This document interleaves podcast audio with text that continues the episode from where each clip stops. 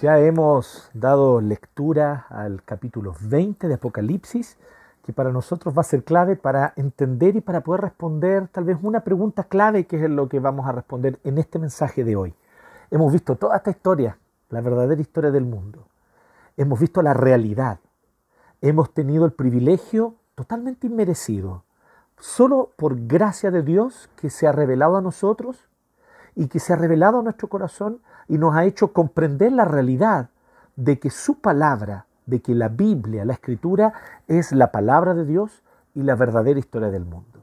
Entonces hemos visto esta historia, cómo se ha desarrollado desde la creación y cómo avanza hasta su consumación, o sea, hasta su punto final y definitivo, cuando Dios establecerá e instaurará nuevos cielos y nueva tierra, totalmente llenos de su gloria, de su justicia, de su gozo y de su paz, ya sin pecado, sin sufrimiento, sin llanto, lágrimas ni dolor. Pues bien, hemos visto cómo se desarrolla esta historia. Y la pregunta, como decía que quiero que respondamos hoy día es esta, ¿dónde estamos nosotros hoy? ¿En qué momento nos encontramos hoy en la historia de Dios? En esta gran historia hemos visto todo lo que venía y cómo Dios de a poco fue preparando el escenario para la revelación de Jesucristo, que es el redentor, el rescatador, el restaurador de la creación, el que hace nuevas todas las cosas.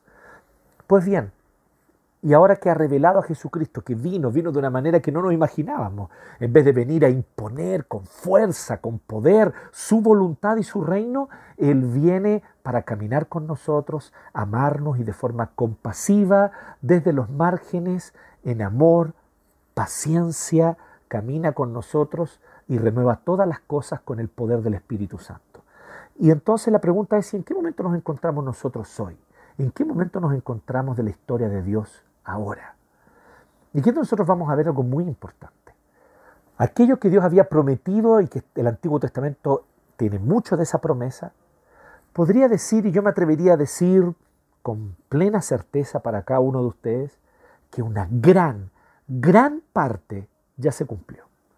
Esas promesas de Dios, Dios tuvo como una especie de aceleramiento. Él vino y las cumplió no de poquito, sino que a pesar del largo tiempo de espera, Él vino y cumplió un montón de esas promesas de una vez en el primer siglo.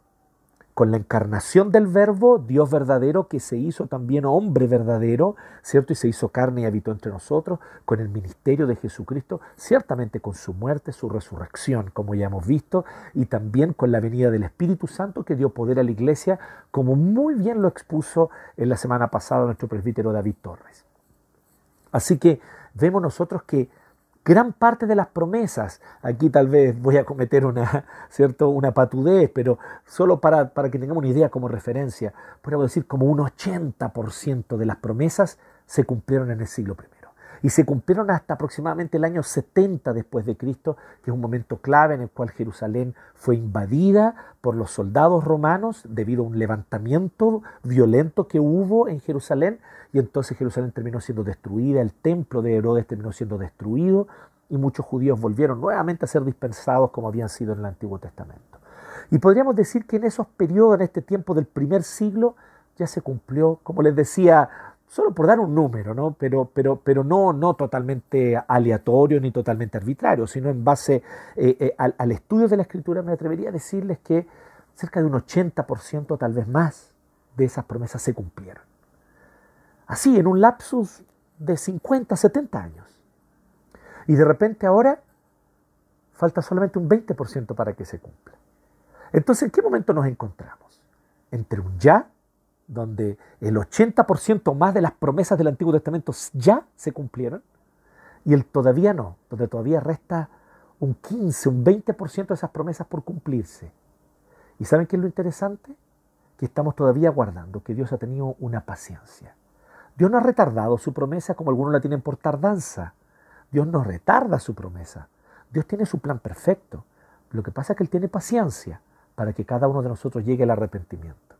Y por eso nosotros que nacimos ahora, siglo XX, algunos de ustedes nacieron, no sé, en los 80, otros nacieron en los 70, otros nacieron en los 90, algunos de ustedes son jovencitos y nacieron después del 2000. Dios tuvo paciencia, esperaba que viniera el momento en que nosotros, tú y yo, naciéramos para que pudiéramos conocerle y ser parte de este reino. Y esta paciencia Dios la ha mantenido. ya habiendo cumplido más de un 80% de sus promesas y restando solo un 20% para que se reste, para que se cumpla, perdón, restando solo un 20% para que se cumpla, Dios entonces ha tenido paciencia. Estamos entre el ya, de las promesas ya cumplidas, y el todavía no, ese restito que todavía falta por cumplir. Y estamos viviendo este periodo de, de, de, por así decirlo, de respiro. Es como cuando antes de dar el grito final, alguien viene y hace y aguanta la respiración para luego entonces lanzar el grito, estamos en ese momento en el que Dios está reteniendo el aire con paciencia, esperando hasta el momento en el que Él dará el grito final, la trompeta final y este restito de promesas que todavía faltan por cumplirse se cumplirán. Creo yo, de manera precipitada, prontamente. ¿Cuánto falta para eso? Bueno, no lo sabemos, es un misterio. Los tiempos y las sazones no nos corresponde a nosotros saberlo. Fue lo que Jesús le dijo a los apóstoles en el texto que expuso la semana pasada, ¿cierto? Eh, David, nuestro presbítero David, a cada uno de nosotros. Pero ¿qué es lo que sí el Señor les dijo? No les, no les corresponde saber el cuándo, pero sí les corresponde saber el cómo, para que estén atentos. Y el cómo es que el Evangelio es predicado hasta los confines de la tierra. Entonces Dios tiene paciencia, quiere que hasta los confines de la tierra llegue su evangelio, quiere, quiere que hasta los confines de la tierra hayan personas que crean. Él quiere que todo tipo de personas, de todo tipo de personas, ricos y pobres, poderosos y débiles, de todo tipo de etnias, razas, colores, trasfondos socioeconómicos, socioculturales o raciales, de todo tipo de trasfondos, hayan personas que crean en Él. Para que de toda tribu, lengua y nación estén reunidos en el trono del Cordero al final de los tiempos. Entonces Dios tiene esta paciencia mientras la iglesia extiende el testimonio del reino en todo el mundo y a lo largo de la historia. Estamos entre el ya y el todavía no. Por lo tanto, aquí en Apocalipsis 20 vemos eso. Vemos un texto que nos relata el tiempo que estamos viviendo actual, entre la primera y la segunda venida de Cristo. Apocalipsis 20 no nos relata un tiempo, una expectativa o algo que debemos esperar que va a ocurrir en el futuro. Nos relata lo que estamos viviendo ahora, después de la primera venida de Cristo y antes de su segunda venida. Y justamente en ese lapso de tiempo entre el ya y el todavía no, está, se encuentra Apocalipsis 20 lleno de simbolismo, de palabras y de frases que nos causan impacto y que nos causan, a muchos eruditos y estudiosos bíblicos incluso en algún momento les ha causado una cierta confusión de decir, pero esto pareciera estar hablando en un lenguaje demasiado victorioso, no pareciera que esto va a ocurrir todavía, ¿cómo, cómo que todavía, cómo que ya está ocurriendo? Pero justamente por causa de este ya todavía no, que no es tan fácil de distinguir. Pero aquí Apocalipsis 20 a mí me parece que es un texto clave para entender el tiempo que estamos viviendo, este respiro de Dios, ¿no? este, este, este, este aguantar la respiración de parte de Dios antes de su grito final. Él viene y toma aire y está aguantando y de repente él va a lanzar el grito final. Ahora. Y entonces el mundo se va a acabar como lo conocemos y un nuevo cielo, una nueva tierra se establecerá porque Cristo vendrá corporalmente en gloria y majestad. Así que mientras estamos en este tiempo en el cual Dios está aguantando esa respiración, un tiempo que hasta ahora ha durado bastante, ya dos mil años, ¿cierto? Para nosotros humanos, de nuestra perspectiva humana, y que no sabemos cuánto más pueda durar, honestamente no sabemos cuánto. Anhelamos que sea poco, pero puede ser que todavía falte un buen resto más, todavía falten 100, 200 o otros mil, no lo sabemos. Pero sí sabemos una cosa, que este es el tiempo que estamos viviendo. El Apocalipsis es un libro cuya característica son los símbolos.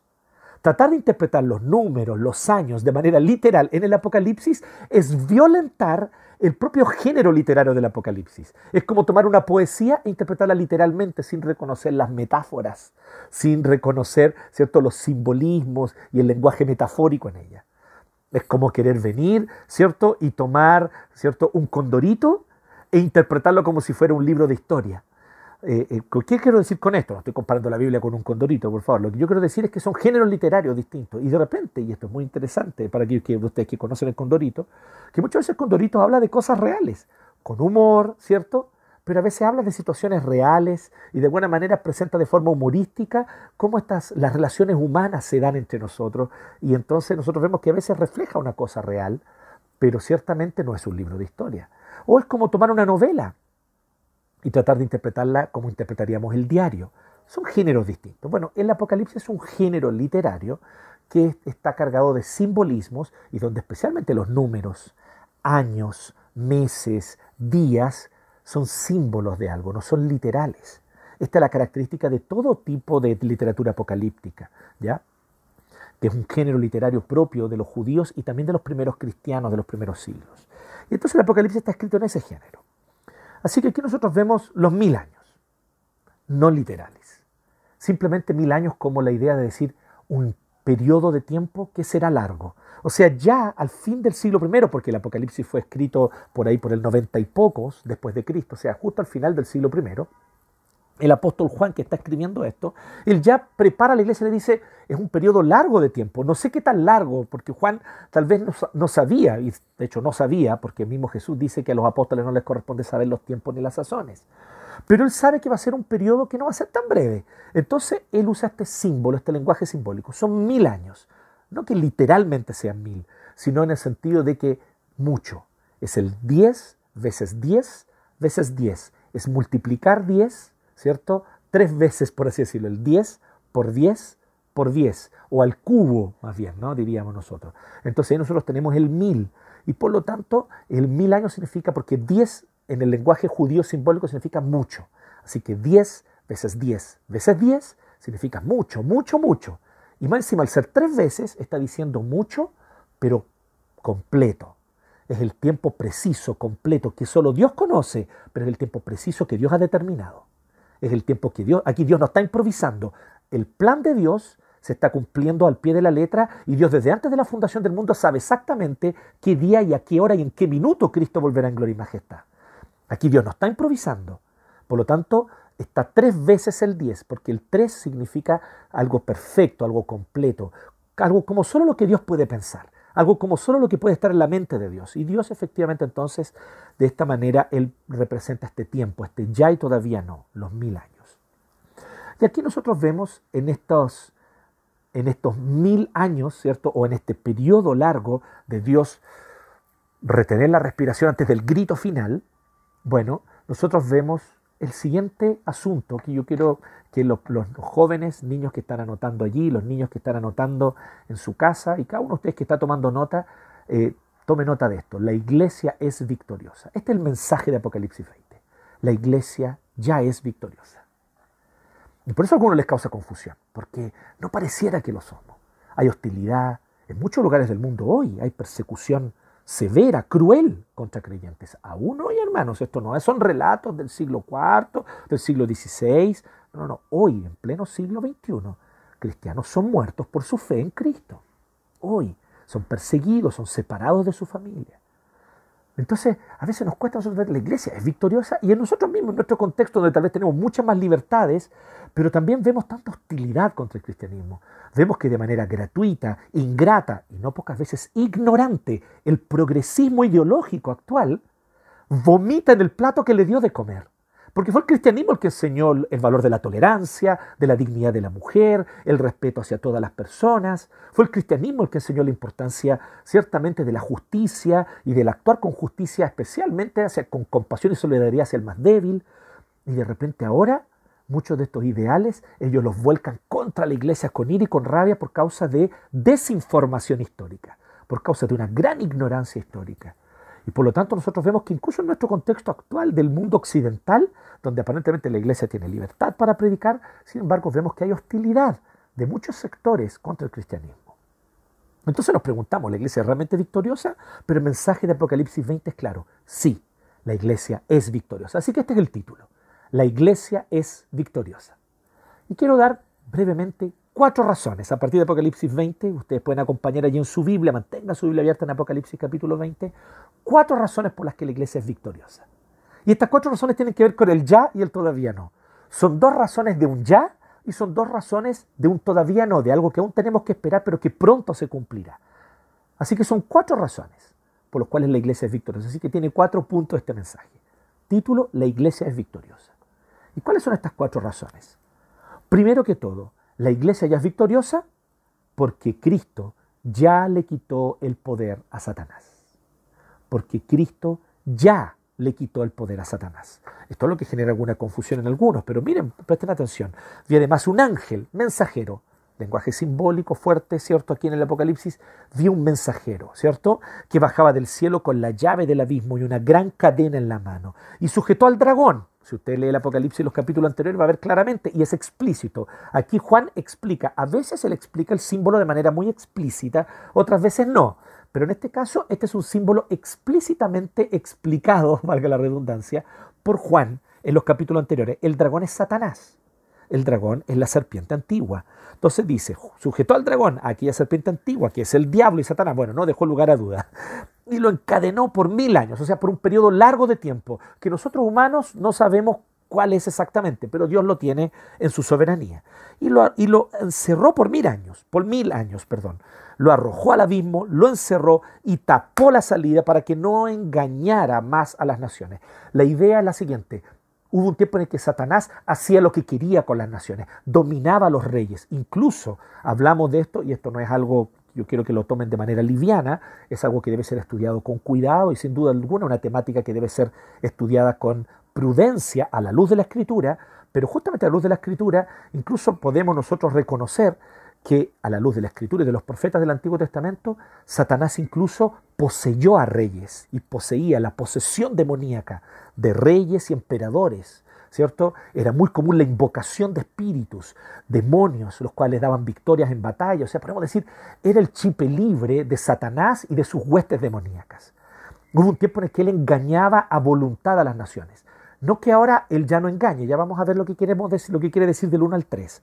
Pero lo que vemos aquí es que de alguna manera le quitó ese poder, por así decirlo, casi, casi omnímodo, o sea, un poder que podía hacer lo que quería de Satanás. Le, le, quitó ese poder, le despojó ese poder a Satanás. Y esto lo dice Pablo explícitamente en Colosenses capítulo 2. Dice que Cristo en la cruz despojó a los principados y potestades, triunfando sobre ellos en la cruz. Así que esto es totalmente coherente con toda la teología del resto del Nuevo Testamento. Esto no es algo nuevo, no estamos inventando ni queriendo imponerle un significado. La Biblia debe interpretarse a la luz de la Biblia. Y por eso que lo que yo le estoy diciendo de los mil años es totalmente coherente con el resto de la interpretación y de la revelación bíblica. Usted va a ver, por ejemplo, en Juan, el Evangelio de Juan, el mismo autor, Juan que escribió el Apocalipsis, escribió el Evangelio de Juan. Usted puede, tome nota allí, capítulo 12, verso 31. Jesús dice, el príncipe de este mundo, refiriéndose a Satanás, príncipe de este mundo ya está para ser echado fuera. ¿Se acuerdan que en la tentación a Jesús Satanás le ofreció los reinos? Y Jesús no le discutió.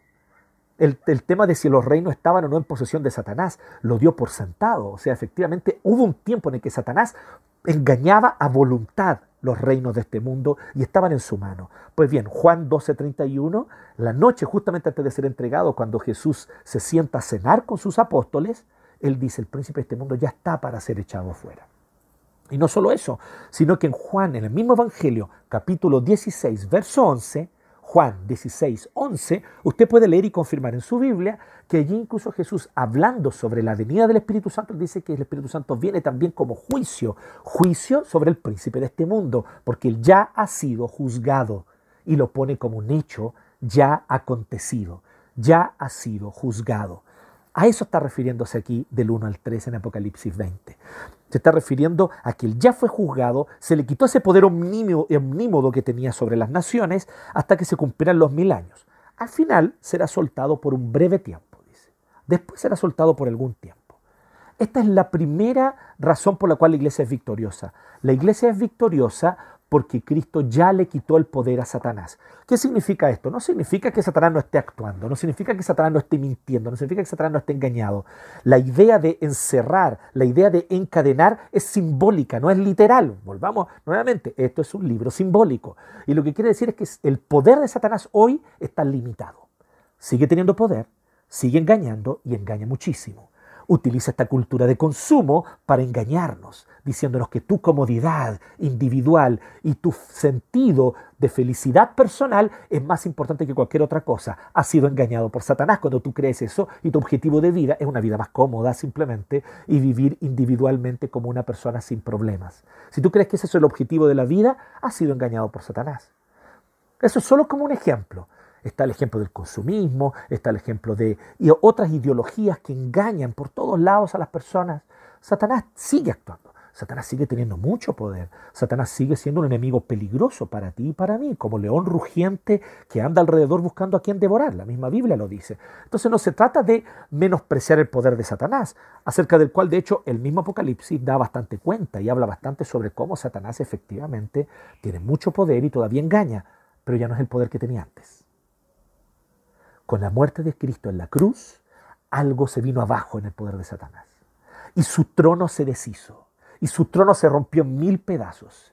Y ese palacio sobre el cual se sentaba Satanás, sobre las espaldas de millares y millones de esclavos, ese palacio de Satanás se vino abajo, fue incendiado por el poder de la sangre de Jesucristo, que humildemente como un cordero dio su vida en autosacrificio. Y así entonces él destronó a Satanás. Ya Satanás no tiene el poder que él tenía antes, engañando a Babilonia, engañando a Siria, engañando a Egipto, engañando a Roma. Hoy él tiene poder, aún engaña, sin embargo ya no es el poder que él tenía antes.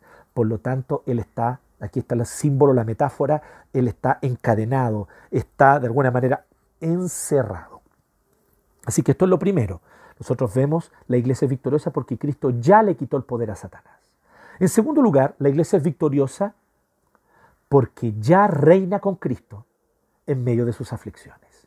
Porque ya reina con Cristo en medio de sus aflicciones. Vea del 4 al 6 nos habla de tronos, donde se sentaron los que recibieron autoridad. Y nuevamente esto confunde a muchos que quieren interpretar el Apocalipsis. Dicen, pero si esto no, ha ocurrido, ¿de qué estamos hablando? Eh, eh, ¿Cómo, ¿Cómo esto ya va a estar ocurrido? Y eso es porque no leemos con atención, no el Apocalipsis solamente, sino que leemos con, no leemos con atención el Nuevo Testamento y el resto de la Biblia. Acompáñenme, por ejemplo, solo para dar un ejemplo, en Efesios capítulo 2, que yo voy a leerlo aquí, es solo un par de versículos. Ustedes pueden ver aquí en Efesios capítulo 2, que dice algo muy interesante el apóstol Pablo, muy claro, del 6 al 7, Efesios 2, 6 y 7.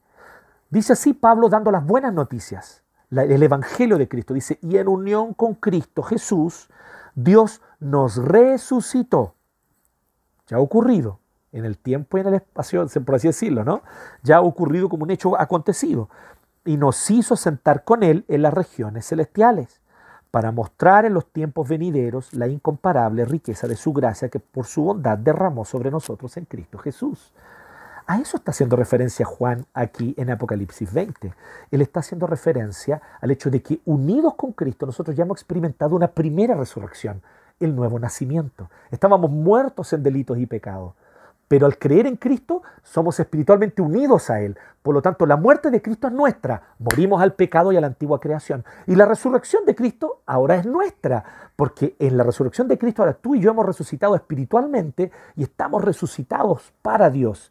Y tanto es así que si cuando Cristo vuelva, tú y yo estemos muertos, porque no sabemos, puede ser que Él vuelva cuando estamos vivos, pero si Él vuelve y, estamos muertos, Él nos resucitará también literalmente de los muertos corporalmente. Por lo tanto, aquí se está refiriendo a esa resurrección. Entonces, y dice que ya estamos sentados. Entonces dice, vi trono donde se sentaron los que recibieron autoridad para juzgar.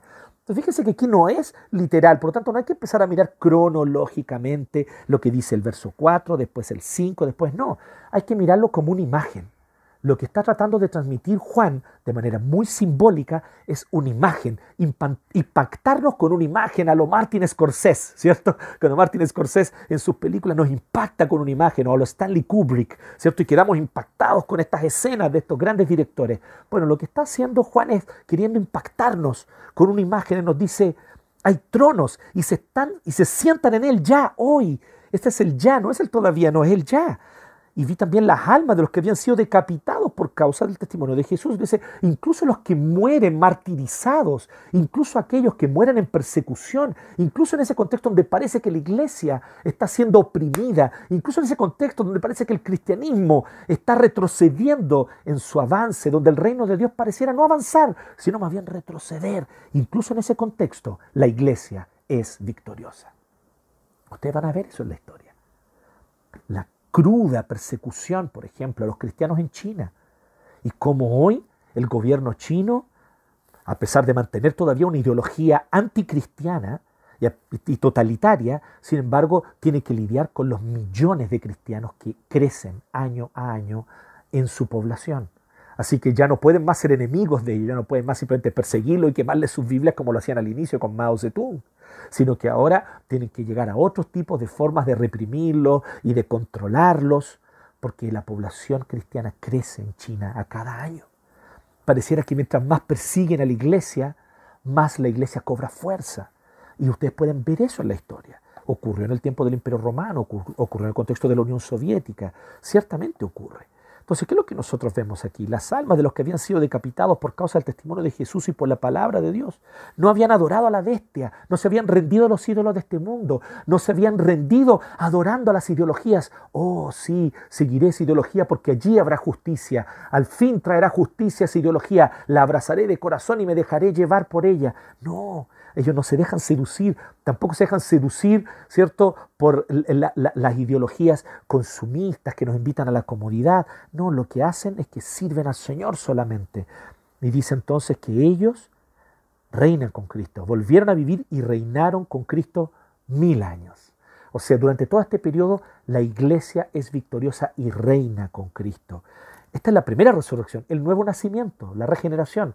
Estando muertos en delitos y pecados, ahora podemos vivir para Dios. Nuestro corazón, que estaba muerto en delitos y pecados, resucita para vivir para Dios y no morir más. Esta es la primera resurrección, es el nuevo nacimiento. Los demás muertos no volvieron a vivir hasta que se cumplieron los milenios, o sea, hasta el fin de esta etapa. Dichosos y santos los que tienen parte de la primera resurrección. La segunda muerte, o sea, dichosos y santos los que han nacido de nuevo. La segunda muerte no tiene poder sobre ellos. que la segunda muerte? La segunda muerte es el envío al infierno, es la condenación definitiva al lago de azufre y fuego. Bueno, no tiene poder sobre ellos la segunda muerte. No somos, no hay condenación. Ninguna condenación hay para los que están en Cristo Jesús. ¿Se fijan cómo es coherente con el Nuevo Testamento? Sino que serán sacerdotes de Dios. Somos real sacerdocio, linaje escogido por Dios. Somos sacerdotes de Dios y de Cristo y reinarán con Él mil años. Esto es lo segundo. La iglesia es victoriosa porque ya reina con Cristo en medio de sus aflicciones, no sin aflicciones. Es que hay todo tipo de aflicciones. Muchas veces tal vez en una sociedad como la nuestra, donde hay más libertad para predicar y servir a Cristo, nuestras aflicciones son de otro tipo. No es que alguien nos persiga y nos prohíba de servir al Señor. Tal vez nuestras aflicciones son con nuestra propia carne, que se siente constantemente seducida a vivir por el consumo, a vivir para la autosatisfacción personal, a pensar que la autosatisfacción personal es el objetivo principal de mi vida. Y por lo tanto a sentirnos fuertemente tentados a menospreciar los preceptos de Dios. En medio de esto, tal vez estas son nuestras aflicciones, las tentaciones de nuestra propia concupiscencia y de nuestra carne. Y ciertamente Satanás, que con sus engaños en el mundo y con la publicidad del mundo trata de seducirnos, de catequizarnos en su falso evangelio. Bueno, nosotros somos invitados a mantenernos firmes en el Señor, a mantenernos firmes en medio de las aflicciones, sabiendo esto, que la victoria es nuestra. Ya Cristo resucitó con poder. Afirmémonos del poder de la resurrección de Cristo. Ya Cristo resucitó con poder. Y ese poder está disponible para ti y para mí. ¿Cuántas veces yo soy incrédulo de ese poder? ¿Será que ese poder estará disponible para mí? ¿Será que el poder, del, el poder de la resurrección de Cristo me dará victoria contra ese hábito pecaminoso? ¿Será que me dará victoria en este momento de crisis que estoy viviendo con mi familia, con mi matrimonio? ¿Será que ese poder de la resurrección estará disponible para enseñarme a vivir para Dios y para su gloria realmente? ¿Será que el poder de la resurrección podrá realmente volver a encender mi corazón de amor por Dios? Tal vez estoy pasando por un tiempo de desánimo, no sé cuál es la situación en la que tú estás, pero en medio de tus aflicciones recuerda esto, la iglesia es victoriosa. Y si tú eres un creyente en Jesucristo, tú eres victorioso también. Por lo tanto, podemos enfrentar incluso la muerte, incluso si nos matan por predicar a Cristo y creer en Él, somos victoriosos, porque aún esa muerte es solamente un paso hacia algo mejor, sabemos eso. Por lo tanto, la iglesia es victoriosa en medio de persecuciones, hostilidad, etc. Pero vemos los otros aspectos. Esto es lo que ya la iglesia es victoriosa porque Cristo ya le quitó el poder a Satanás. La iglesia es victoriosa porque ya reina con Cristo en medio de sus aflicciones. Pero ¿qué pasa con él todavía no? Rápidamente. Del 7 al 10 vemos que la iglesia es victoriosa porque pronto Cristo derrotará definitivamente a Satanás. Y aquí no solo a Satanás, sino a todas sus huestes de maldad, a aquellos incluso que lo siguen, a aquellos que lo adoran, a aquellos que siguen los preceptos de Satanás. Y aquí no estamos refiriéndonos a satanistas. Tú no necesitas ser un explícito satanista que adora a Satanás y que hace pentagramas en el suelo, ¿cierto? Y que sacrifica gatos negros para seguir a Satanás. Tal vez tú puedes simplemente pensar que tú eres una persona común y corriente que, como todos, simplemente está siguiendo los objetivos de su propia vida, su propio placer, su propia autosatisfacción, y en eso no te das cuenta que estás siguiendo la ideología de Satanás, que estás siguiendo la voluntad del príncipe de este mundo. Por lo tanto, las huestes de Satanás también son derrotadas. Pronto Cristo derrotará, y esto ya está en el futuro, derrotará definitivamente. Ya le quitó el poder, ya derrotó a Satanás, pero todavía no ha consumado esa derrota, todavía no la ha concluido, todavía falta el golpe definitivo, pero ya Satanás fue derrotado, ¿se entiende? Por lo tanto es un ya y un todavía no. Entonces del 7 al 10 describe lo que debemos esperar. Cuando se cumplan los mil años, Satanás será liberado de su prisión y saldrá para engañar a las naciones nuevamente. Saldrá para engañar a las naciones y volverá a tener un poder similar al que, tuvo, antes de la resurrección y muerte de Cristo. Para engañar a reyes, a gobernantes, a diputados, a senadores, a eurodiputados, ¿cierto? A presidentes, primeros ministros y reyes de todos lados. Y los va a engañar a fin de reunirlos para la batalla. Y entonces va a venir un momento intenso de dificultad para la iglesia probablemente. Su número será como el de las arenas del mar. Muchos vendrán, marcharán a lo largo y a lo ancho de la tierra y rodearán Nuevamente, esto es simbólico, lenguaje metafórico, no lo tomen literal, no es un lugar geográfico, sino que en todos los lugares del mundo la iglesia será rodeada. Entonces dice el campamento del pueblo de Dios, la ciudad que Él ama. La ciudad que Dios ama es la iglesia. La ciudad que Dios ama es el cuerpo de Cristo. La ciudad que Dios ama es la iglesia de Jesucristo. Por lo tanto dice, pero que nos serán rodeados y habrá entonces un periodo tal vez de una tribulación intensa contra la iglesia, pero dice así, pero caerá fuego del cielo y los consumirá por completo. Me encanta cómo comienza, perdón, cómo termina ese verso 9. Es una descripción del famoso Armagedón. ¿Cómo va a ser el Armagedón? Esta batalla final. Qué difícil será, qué dura batalla. Según el final del verso 9, parece que no va a ser una batalla tan intensa. Se van a reunir, van a atentar contra la iglesia, van a intentar hacerle daño, pero caerá fuego del cielo y los consumirá por completo. Ese es el Armagedón. En un segundo se va a acabar. Cristo derrotará a Satanás y a sus huestes definitivamente.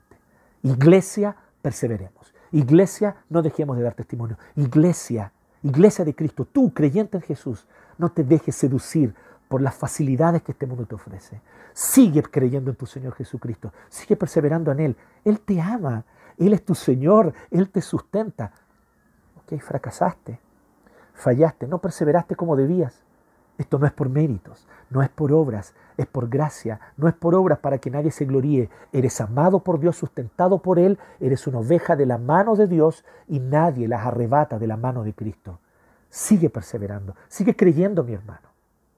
No importa dónde has estado, los fracasos que has tenido, las traiciones que has cometido contra tu Señor, como Pedro que le negó tres veces.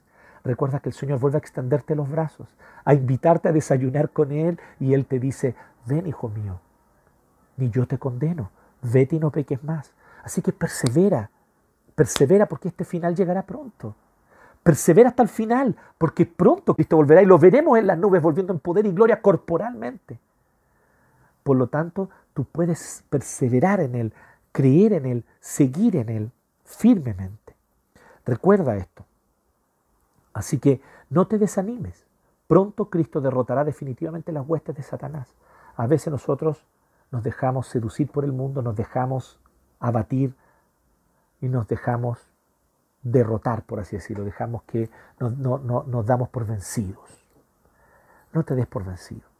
Persevera, persevera. Allí donde estás, en el fracaso que has cometido, en el error que has cometido, vuelve a levantar los ojos a tu Señor que Él te va a perseverar hasta el final.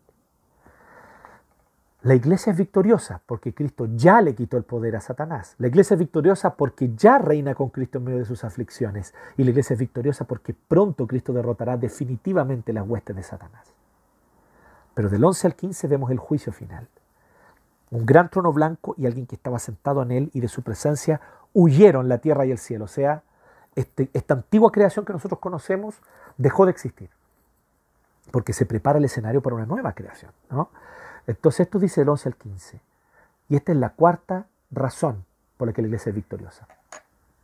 porque pronto Cristo consumará su juicio sobre la antigua creación. Porque pronto Cristo consumará su juicio sobre la antigua creación.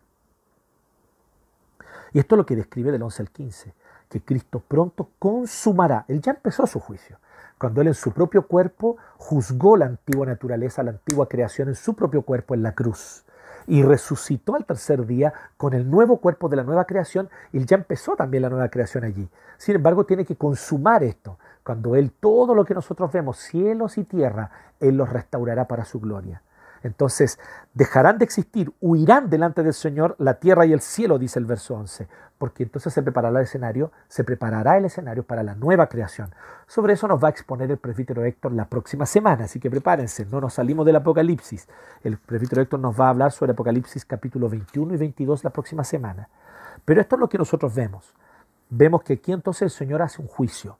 Y dice que muertos, grandes y pequeños, estaban todos de pie delante del trono, solo, solo delante de Dios. Se abrieron unos libros y luego el libro de la vida. Y los muertos fueron juzgados según lo que habían hecho, conforme a lo que estaba escrito en los libros. Los libros que registraban los hechos de cada uno, los, los actos de cada uno.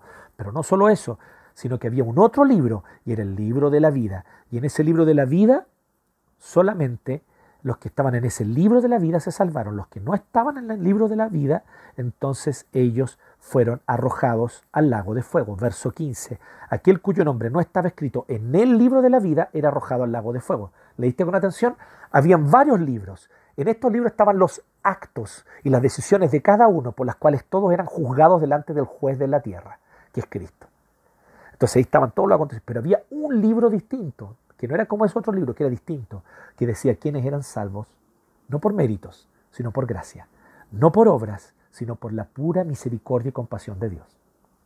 El libro de la vida.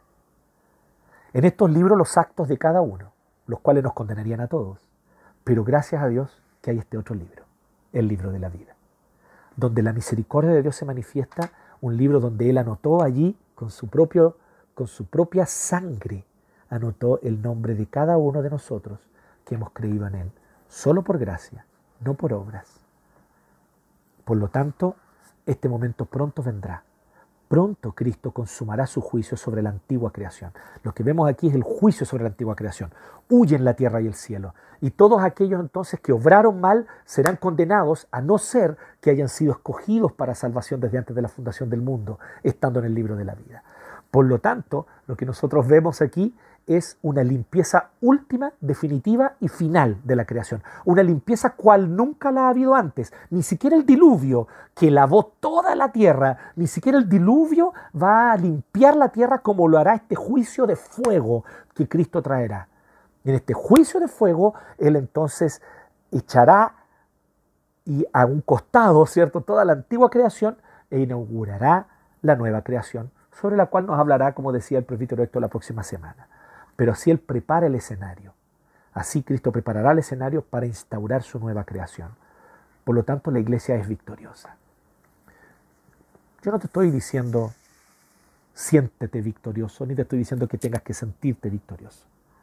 Yo no te estoy diciendo que nosotros podamos ver y palpar siempre a cada momento la victoria. Aún estamos en medio de aflicciones, enfermedades, diagnósticos complicados aún estamos en medio de aflicciones. Una pandemia que ciertamente nos afecta y que a no pocos cristianos los afecta también porque se contagian e incluso mueren. Ciertamente, en medio de aflicciones, de hostilidad contra la iglesia, de persecución incluso abierta contra la iglesia en algunos lugares del mundo. Sin embargo, la iglesia es victoriosa. Satanás parece que todavía sigue engañando y lo sigue haciendo. Satanás todavía tiene esa, esa lengua, ¿cierto?, de serpiente con la cual engaña a las naciones y con la cual muchas veces engaña incluso a algunos escogidos. Pero somos invitados esta mañana a arrepentirnos, a volver al Señor, a mirarlo a Él y a mirar esa salvación gloriosa que Él compró para nosotros. Este es el tiempo que estamos viviendo. La iglesia es victoriosa. Por lo tanto, ¿qué es lo que nos corresponde? Ir y predicar Vayan a todas las naciones y hagan discípulos. O, como nos predicaba la semana pasada el presbítero David, ser sus testigos hasta los confines de la tierra. Demos testimonio de Él. Algunas veces ese testimonio implicará cierto eh, eh, eh, influencia, victorias importantes, influencia en la sociedad, influencia positiva. Va a ser genial. Pero otras veces ese testimonio va a implicar hostilidad, persecución e incluso la muerte de quienes dan testimonio. Eso está en las manos soberanas de Dios. Lo importante es que tú y yo hemos sido llamados a dar testimonio, a ser testigos fieles. ¿Y cómo se es testigo? Hablando, anunciando, pero no solo eso, viviendo, sirviendo, amando, trabajando por la paz, por el shalom y por la justicia, trabajando para que nuestro país sea un país mejor, con amor, con compasión y con un espíritu de perdón y misericordia antes que de juicio y de venganza, dejando a un lado el juicio y la venganza, porque eso los traerá Cristo cuando vuelva. A nosotros nos corresponde servir y amar, dar un plato de comida al enemigo cuando tiene hambre, darle un vaso de agua al enemigo cuando él siente sed. Incluso ese enemigo cruel que a veces nos oprime y que trata con crueldad a nosotros y tal vez incluso a nuestros niños. Pero incluso ese enemigo cruel debemos nosotros amarlo, perdonarlo y mostrar compasión. Demos testimonio, vale la pena, la historia es nuestra, el final de la historia es nuestra, el final de la historia es de la iglesia. Y al final Cristo vence, al final el testimonio de Jesucristo vence. Y al final el Evangelio se mostrará glorioso a todo el mundo. Y los que no crean en esa hora se arrodillarán, pero temblando de terror, porque dirán, ¿por qué no creí? Que no ocurra contigo ese día, que no ocurra contigo, que cuando veas a Cristo volviendo en las nubes, tú tiembles de terror, porque ya será demasiado tarde. Hoy vuélvete a Jesucristo. Hoy si te apartaste de Él, vuelve a Él. Vuelve a Él. Él te recibe con los brazos abiertos. Él te da una nueva oportunidad. Persevera en Él, porque el final de la historia es nuestro, es de la iglesia, y la victoria es de Jesucristo. La victoria es de Él. Su nombre será glorificado. Y la iglesia, que es su cuerpo, se glorificará con Él también. Así que la iglesia ya es victoriosa. Perseveremos, amemos, sirvamos. Vale la pena, vale la pena. Oremos. Gracias Señor por tu palabra y gracias Señor por la victoria que tú conquistaste para la iglesia. Oramos en esta hora pidiéndote Señor que nos permitas ver con los ojos de la fe esta realidad de que la iglesia ya es victoriosa. Que nos permitas ver con los ojos de la fe que tu gracia y tu misericordia están disponibles para todo aquel que con un corazón contrito y humillado se acerca a ti.